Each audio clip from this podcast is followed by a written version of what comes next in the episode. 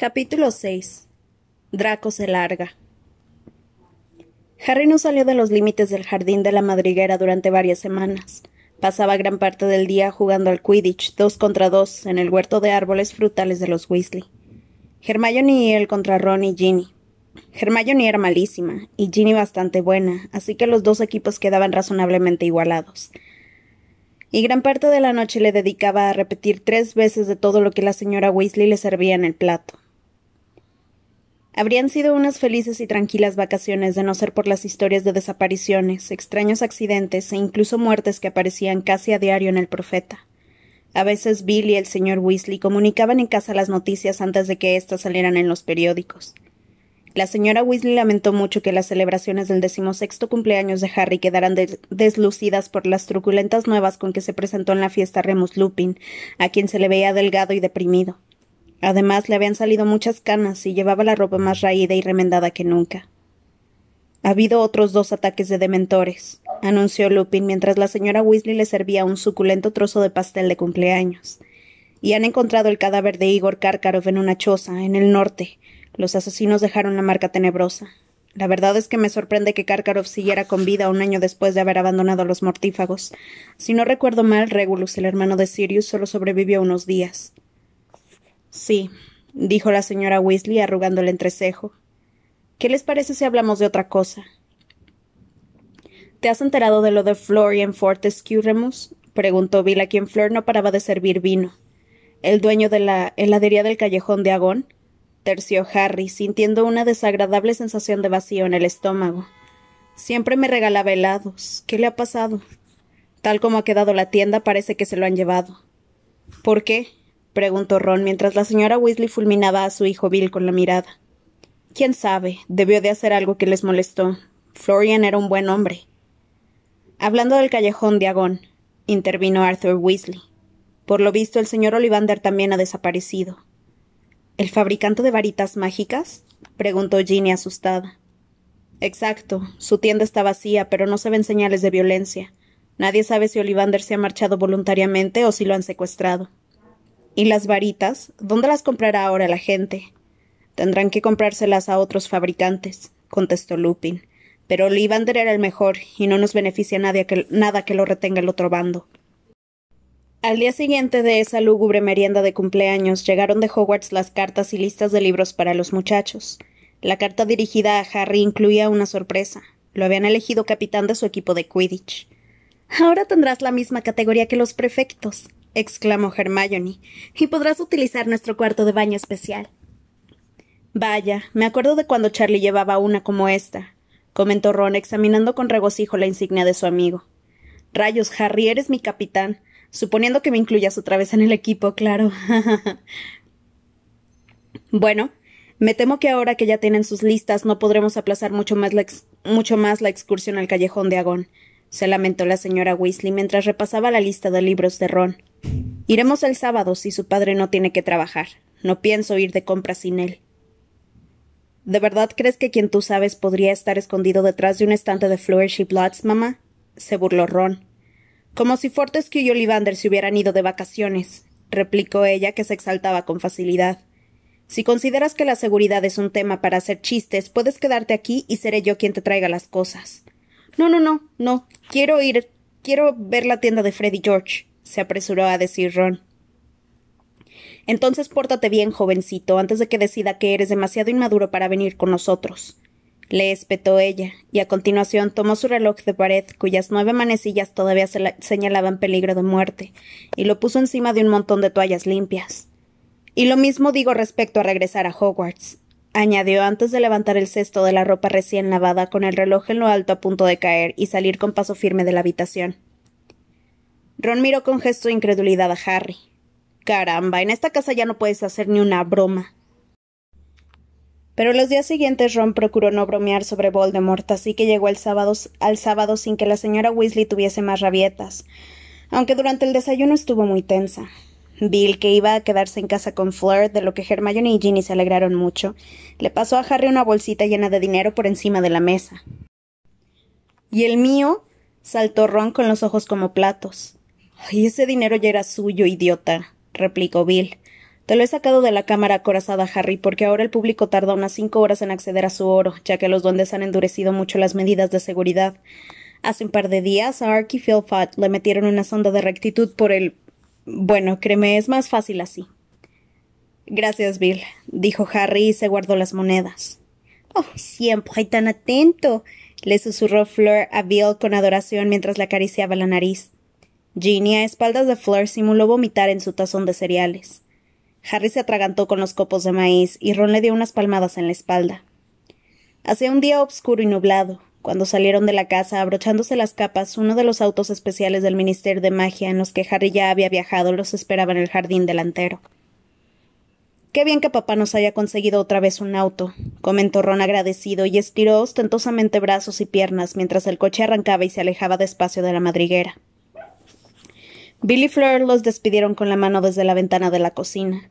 Ron, Harry, Hermione y Ginny iban cómodamente arrellanados en el espacioso asiento trasero del vehículo. Pero no te acostumbres, hijo, porque todo esto solo se hace por Harry, le advirtió el señor Weasley, volviéndose para mirarlo. Su esposa y él iban adelante, junto al chofer oficial. El asiento del pasajero se había extendido y convertido en una especie de sofá de dos plazas, le han asignado una protección de la más alta categoría, y en el caldero chorreante se nos unirá otro destacamento de seguridad. Harry no comentó nada, pero no le hacía mucha gracia ir de compras rodeado de un batallón de aurores. Se había guardado la capa invisible en la mochila porque suponía que si Dumbledore no tenía inconveniente en que la usara, tampoco debía de tenerlo el ministerio, aunque ahora que se lo planteaba tuvo sus dudas de que estuviera al corriente de la existencia de esa capa. Ya hemos llegado, anunció el chofer tras un rato asombrosamente corto, al tiempo que reducía la velocidad en Charing Cross Road y detenía el coche frente al caldero chorreante. Me han ordenado que los espere aquí. ¿Tienen idea de cuánto tardarán? Calculo que un par de horas, contestó el señor Weasley. Ah, ahí está. Estupendo. Harry imitó al señor Weasley y miró por la ventanilla. El corazón le dio un vuelco. No había ningún auror esperándolos fuera de la taberna, sino la gigantesca y barbuda figura de Rubius Hagrid, el guardabosque de Hogwarts, que llevaba un largo abrigo de piel de castor. Al ver a Harry sonrió sin prestar atención a las asustadas miradas de los muggles que pasaban por allí. Harry. bramó, y en cuanto el muchacho se bajó del coche lo abrazó tan fuerte que casi le tritura los huesos. Buckbeak, eh, quiero decir, Witherwings, ya lo verás, Harry, es tan feliz de volver a trotar por ahí. Me alegro de que esté contento, repuso sonriente el chico mientras se frotaba las costillas. No sabíamos que el destacamento de seguridad eras tú. Sí, como en los viejos tiempos, ¿verdad? Verás, el ministerio pretendía enviar un puñado de aurores, pero Dumbledore dijo que podía encargarme yo, explicó Hagrid con orgullo, sacando pecho y metiendo los pulgares en los bolsillos. En marcha, exclamó, y al punto se corrigió. Molly Arthur, ustedes primero.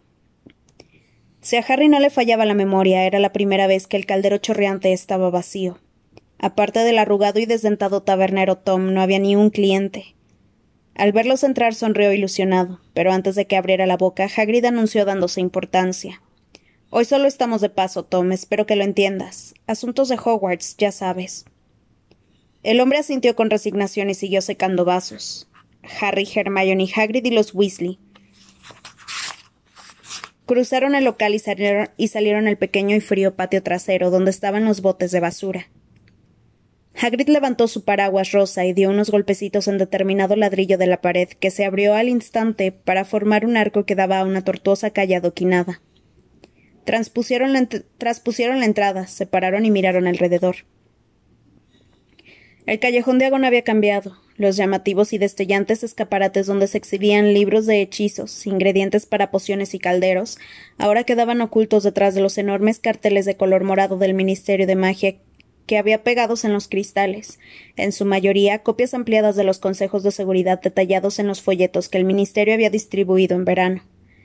Algunos carteles tenían fotografías animadas en blanco y negro de mortífagos que andaban sueltos. Bellatrix Strange, por ejemplo, miraba con desdén desde el escaparate del boticario más cercano. Varias ventanas estaban cegadas con tablones, entre ellas las de la, heladería Florian Fortescue. Por lo demás, en diversos puntos de la calle habían surgido tenderetes destartalados.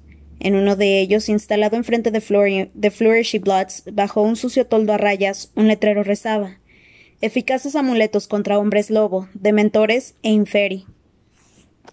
Un brujo menudo y con mal aspecto hacía tintinear un montón de cadenas con, símbolos de plata que colgadas de los brazos ofrecía a los peatones. ¿No quiere una para su hijita, señora? abordó a la señora Weasley, lanzándole una lasciva mirada, a Ginny, para proteger su hermoso cuello. si estuviera de servicio, masculló el señor Weasley, mirando ceñudo al vendedor de amuletos. Sí, pero ahora no detengas a nadie, querido, que tenemos prisa le rogó su esposa mientras consultaba una lista nerviosa. Me parece que lo mejor sería ir primero a Madame Malkin. Hermione quiere una túnica de gala nueva y Ron ensella demasiado los tobillos con la del uniforme. Y tú también necesitarás una nueva, Harry, porque has crecido mucho. Vamos, por aquí. Molly, no tiene sentido que vayamos todos a Madame Malkin, objetó su marido. ¿Por qué no dejas que Hagrid los acompañe a ellos tres y nosotros vamos con Ginny a Flourish y Bloods a comprarles los libros de texto? No sé, no sé, respondió ella angustiada. Era evidente que se debatía entre el deseo de terminar las compras de prisa y el de mantener unido al grupo. Hagrid, ¿crees que no sufras, Molly? Conmigo no va a pasarles nada. La tranquilizó éste, agitando una peluda mano del tamaño de la tapa de un bote de basura. La señora Weasley no parecía muy convencida, pero permitió que se separaran y salió presurosa hacia Flourish y Bloods con su marido y Ginny, mientras que Harry, Ron Hermione y Hagrid se dirigieron hacia el establecimiento de Madame Malkin. Harry advirtió que muchas de las personas con que se cruzaban tenían la misma expresión atribulada y atemorizada que la señora Weasley, y ninguna de ellas se detenía a hablar. Los compradores permanecían juntos, formando grupos muy unidos y no se distraían. Tampoco había nadie que hiciera las compras solo. No sé si vamos a caber todos ahí adentro, observó Hagrid tras detenerse delante de la tienda de Madame Malkin y mirar por el escaparate. Si les parece bien, me quedaré vigilando aquí. Así que los tres amigos entraron en la pequeña tienda. A primera vista parecía vacía, pero tan pronto la puerta se hubo cerrado tras ellos, oyeron una voz conocida detrás de un perchero de túnicas de gala con lentejuelas azules y verdes. Ningún niño, por si no te habías dado cuenta, madre. Soy perfectamente capaz de hacer las compras por mi cuenta. Alguien chasqueó la lengua y luego una voz que Harry identificó como la de Madame Malkin dijo Mira, querido, tu madre tiene mucha razón. En los tiempos que corren no es conveniente pasear solo por ahí. No tiene nada que ver con la edad. ¿Quiere hacer el favor de mirar dónde clava el alfiler? Un adolescente pálido de facciones afiladas y cabello rubio platino salió de detrás del perchero.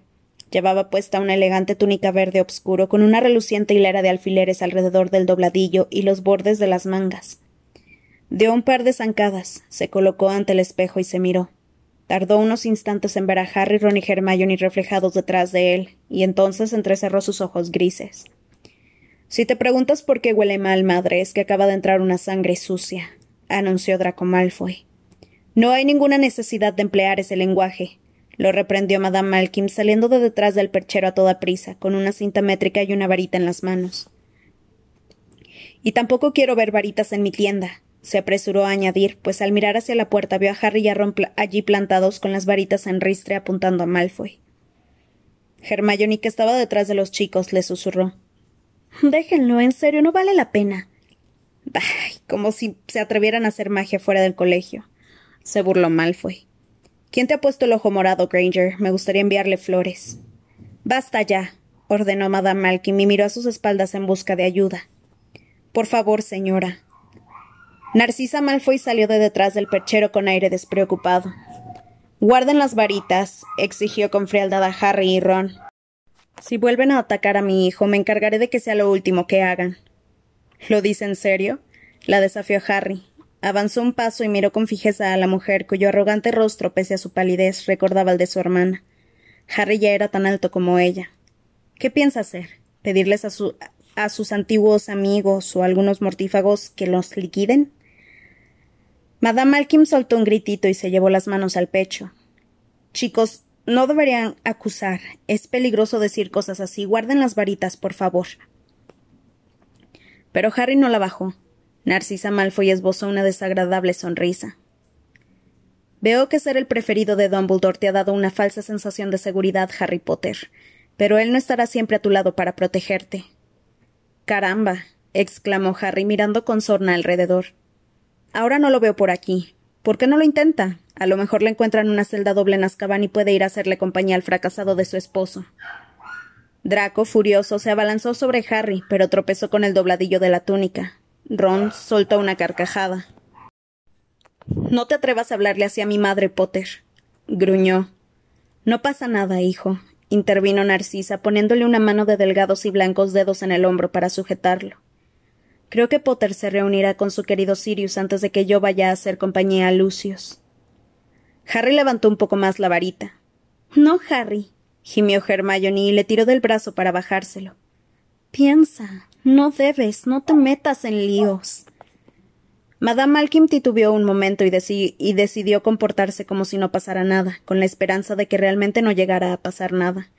Se inclinó hacia Draco, que todavía miraba con odio a Harry, y dijo Me parece que tendríamos que acortar la manga izquierda un poquito más, querido. Déjame. ¡Ay! chilló Draco y le dio un golpe brusco en la mano. Cuidado con los alfileres, señora. Madre, creo que no quiero esta túnica. Se quitó la prenda por la cabeza y la, arrojó al suelo a los pies de Madame Malkin. Tienes razón, hijo, coincidió Narcisa y le lanzó una mirada de profundo desprecio a Hermione. Ahora veo la clase de gentuza que compra aquí. Será mejor que vayamos a Tilford y. Madre e hijo abandonaron con aire decidido la tienda, y al salir Draco se aseguró de tropezar con Ron y darle tan fuerte como pudo. Ah, habráse visto, se horrorizó Madame Malkin. Recogió la túnica del suelo y le pasó la punta de la varita por encima para quitarle el polvo, como quien pasa una aspiradora.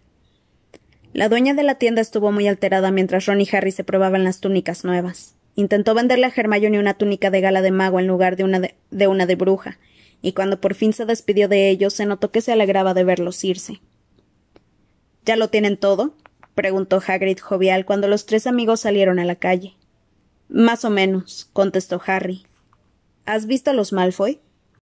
Sí, pero descuida, Harry. Jamás se les ocurriría armar bronca en medio del callejón de Agón.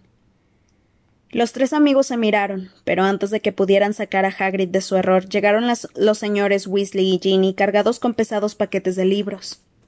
¿Están todos bien? preguntó la señora Weasley. ¿Tienen las túnicas? Estupendo. Entonces podemos pasar por el boticario y el emporio de camino hacia la tienda de Freddy George. Vamos, no se separen. Ni Harry ni Ron compraron ingredientes para pociones en el boticario, dado que no iban a seguir estudiando pociones, pero en el emporio de la lechuza ambos adquirieron grandes cajas de frutos secos para Hedwig y with John. Luego, mientras la señora Weasley consultaba la hora en su reloj de pulsera a cada minuto, siguieron recorriendo la calle en busca de sortilegios Weasley, la tienda de artículos de broma que regentaban Fred y George. No nos queda mucho tiempo, les advirtió la señora Weasley. Solo echaremos un vistazo y luego volveremos al coche. Debemos de estar cerca. Ese es el número noventa y dos. noventa y cuatro. Vaya. exclamó Ron deteniéndose en seco. Comparados con los osos escaparates de las tiendas de, los alrededores, cubiertos de carteles, los del local de Freddy George parecían un espectáculo de fuegos artificiales. Al pasar por delante, los peatones se volvían para admirarlos, y algunos incluso se detenían para contemplarlos con perplejidad. El escaparate de la izquierda era deslumbrante, lleno de artículos que giraban, reventaban, destellaban, brincaban y chillaban. Harry se desternilló de risa al verlo. El de la derecha se hallaba tapado por un gran cartel morado como los del ministerio, pero con unas centellantes letras amarillas que decían ¿Por qué le inquieta el que no debe ser nombrado? Debería preocuparle Lord Cacadura, la epidemia de estreñimiento que arrasa el país. Harry rompió a reír, pero oyó un débil gemido a su lado. Era la señora Weasley contemplando el cartel estupefacta mientras articulaba en silencio las palabras Lord Cacadura. Ay, esto les va a costar la vida, susurró. ¿Qué va? saltó Ron, que reía también. Es genial. Los dos amigos fueron los primeros en entrar en la tienda, tan abarrotada de clientes que Harry no pudo acercarse a los estantes. Sin embargo, miró fascinado alrededor y contempló las cajas amontonadas hasta el techo. Allí estaban los surtidos altaclases que los gemelos habían perfeccionado durante su último curso en Hogwarts, que aún no habían acabado. El turrón sangra narices era el más solicitado, pues solo quedaba una abollada caja en el estante. También había cajones llenos de varitas trucadas. Las más baratas se convertían en pollos de goma o en calzoncillos cuando las agitaban. Las más caras golpeaban al desprevenido usuario en la cabeza y la nuca. Y cajas de plumas de tres variedades, autorrecargables, con corrector ortográfico incorporado y sabelo todo.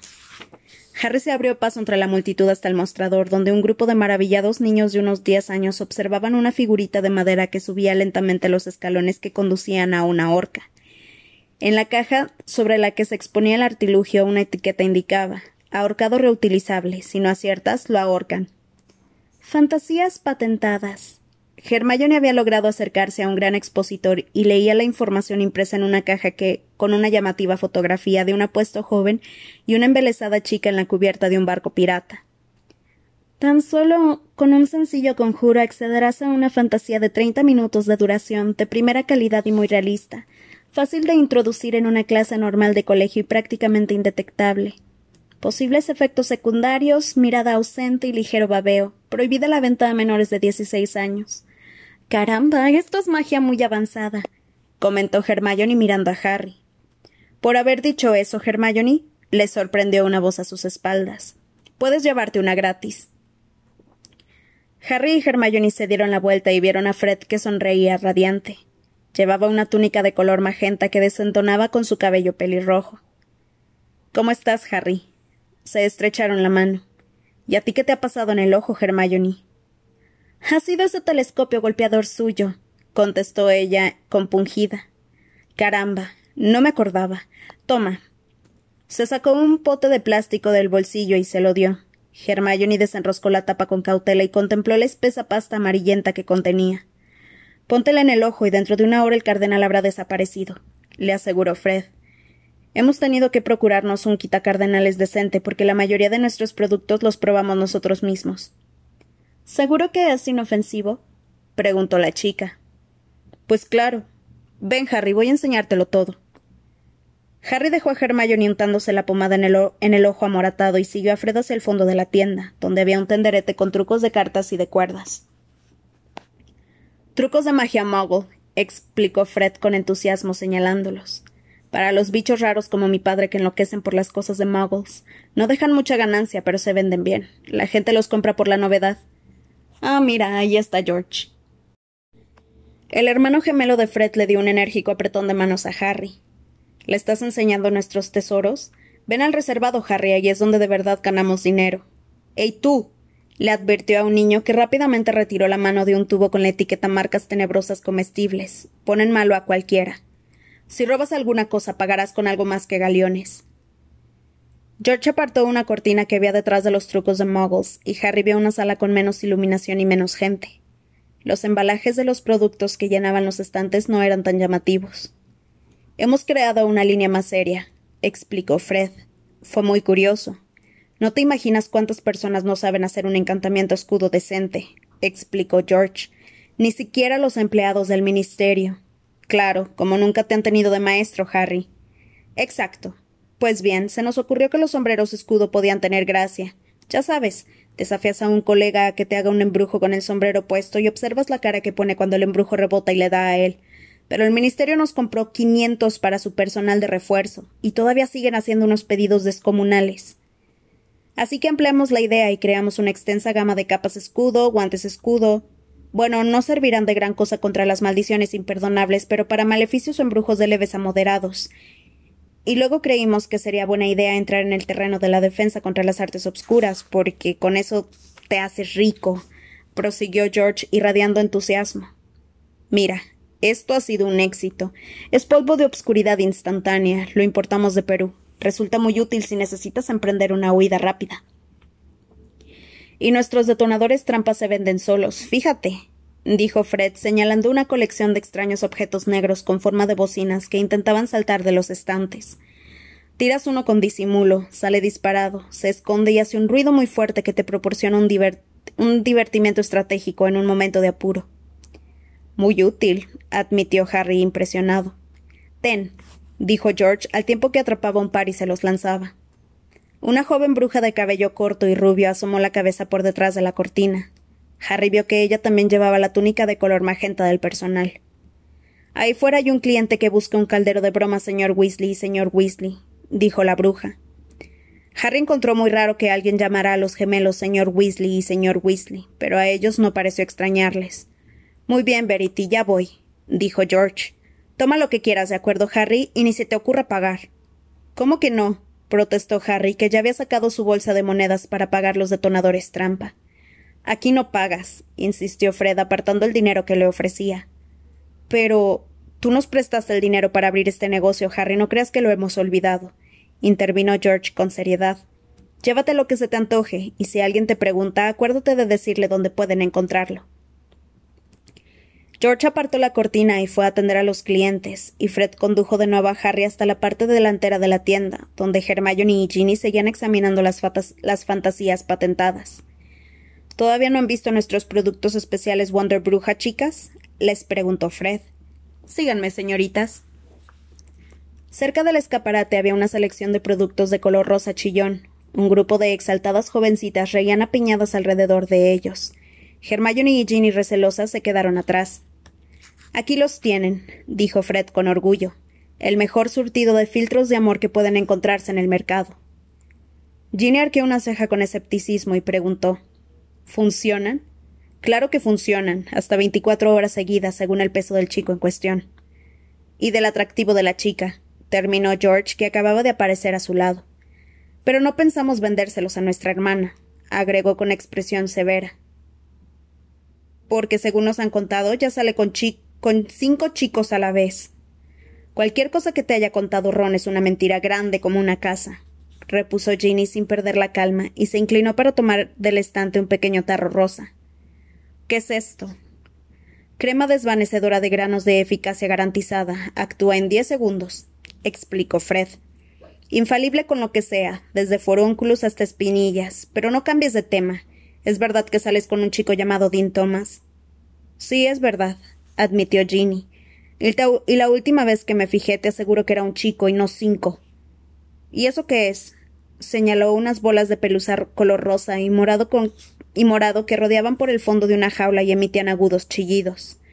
Micropuffs, dijo George. Puffskins en miniatura. No damos abasto. Pero cuéntame, ¿qué ha pasado con Michael Corner? Lo dejé. Era un mal perdedor. Respondió Ginny al tiempo que metía un dedo entre los barrotes de la jaula y miraba cómo los micropuffs se concentraban alrededor de él. Oh, qué bonitos son. Sí, adorables, concedió Fred. ¿Pero no crees que cambias muy rápido de novio? Ginny se dio la vuelta y puso los brazos en jarras. La mirada que le lanzó a su hermano se parecía tanto a las de la señora Weasley que a Harry le sorprendió que Fred no retrocediera. Eso no es asunto tuyo. Y a ti, añadió dirigiéndose a Ron, que acababa de llegar cargado de artículos. Te agradecería que no les contaras cuentos sobre mí a estos dos. Serán tres galeones, nueve sickles y un nut, calculó Fred tras examinar las cajas que Ron llevaba. Suelta la lana. Pero si soy tu hermano, y eso que pretendes llevarte son nuestros productos, tres galones y nueve sickles, te perdono el not. No tengo tanto dinero. Entonces ya puedes ir devolviendo todas sus estantes correspondientes.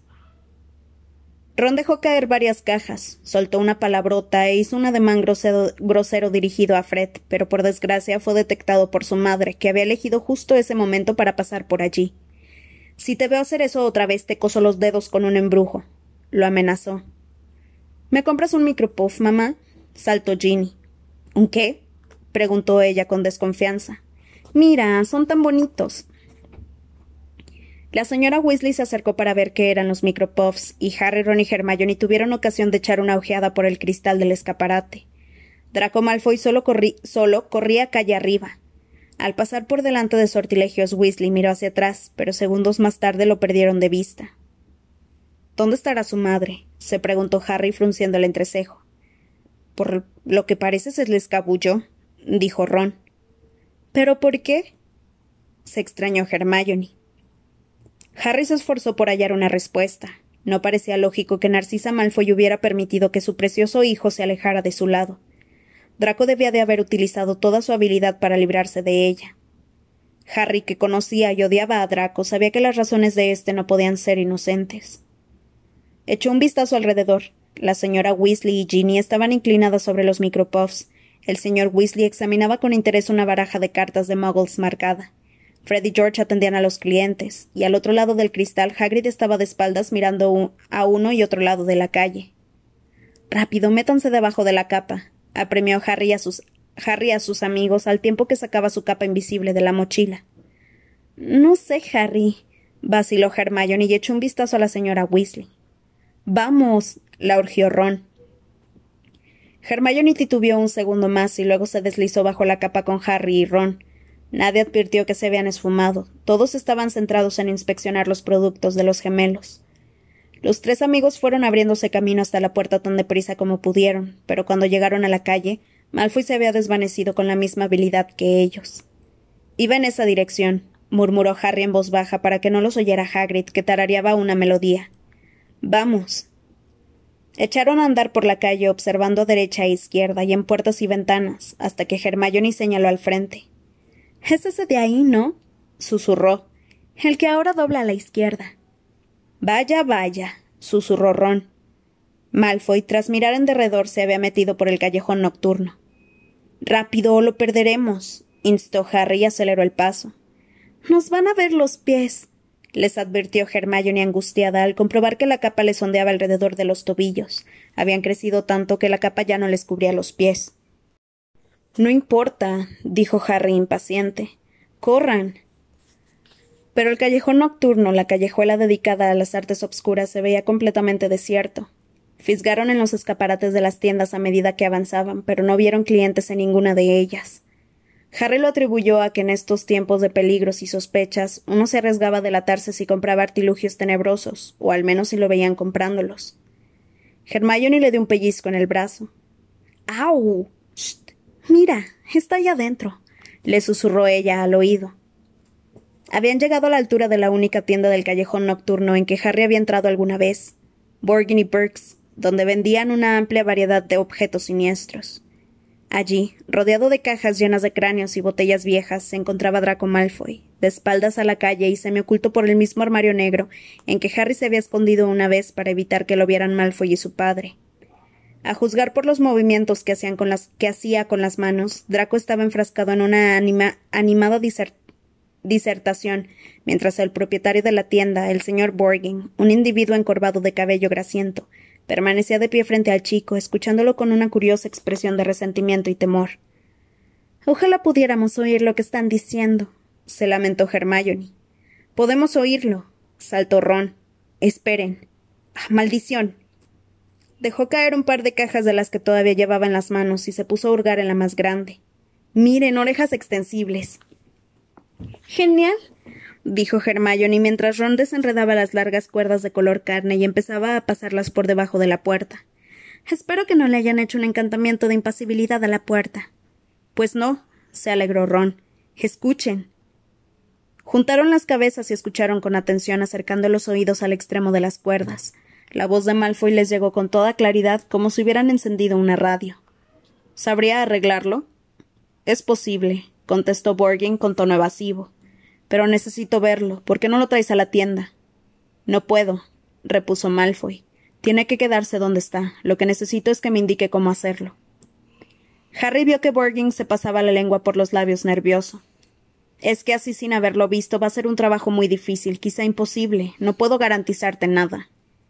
Ah, no, dijo Malfoy, y Harry comprendió por su tono que Draco miraba con desdén a su interlocutor. Tal vez esto le haga decidirse.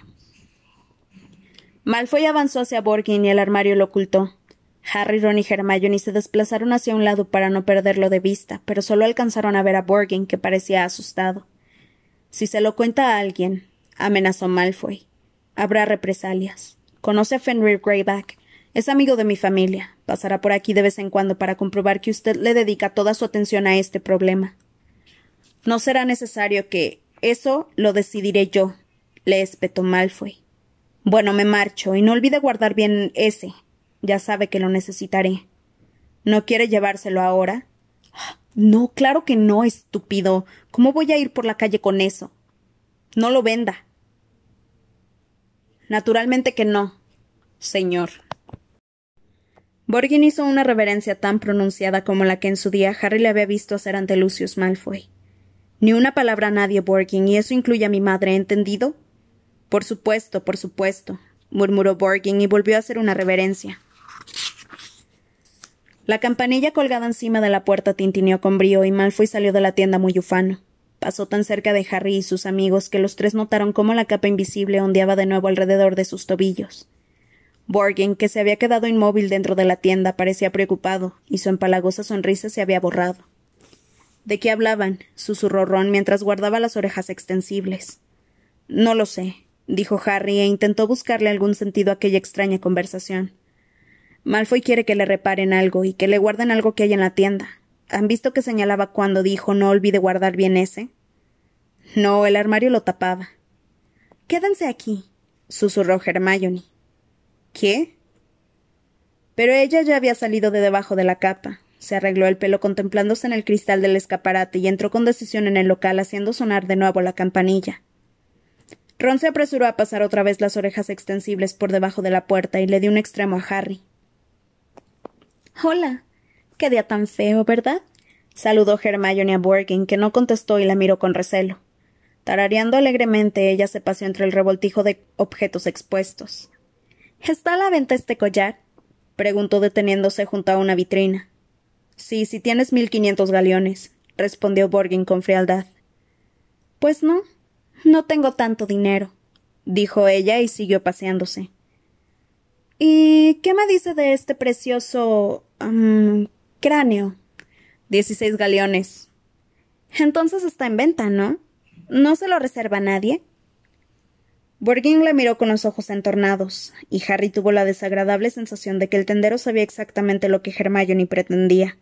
Por lo visto, ella también se figuró que la habían descubierto, ya que de repente abandonó toda precaución. Verá, es que. ese chico que acaba de marcharse, Draco Malfoy, es amigo mío, y quiero hacerle un regalo de cumpleaños. Como es lógico, no quisiera comprarle algo que él ya haya reservado, así que. Harry consideró que era una excusa muy pobre, y al parecer Borgin opinó lo mismo. Fuera, ordenó sin miramientos. Largo de aquí. Hermione no esperó a que se lo repitieran y corrió hacia la puerta que Borgin hacia la puerta con Borgin pisándole los tobillos. Cuando volvió a sonar la campanilla, el hombre pegó un portazo y colgó el letrero de cerrado. Ha valido la pena intentarlo, dijo Ron echándole la capa por encima a Hermione. Pero fuiste muy obvia. La próxima vez vas tú y me muestras cómo se hace maestro del misterio, le espetó ella.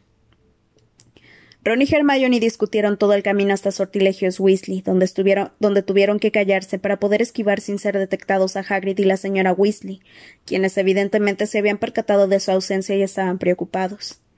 Una vez en la tienda, Harry se quitó la capa invisible y la guardó en la mochila. A continuación, en respuesta a los reproches de la señora Weasley, insistió, igual que sus amigos, en que no se habían movido del reservado, y fingió extrañarse de que ella no los hubiera visto.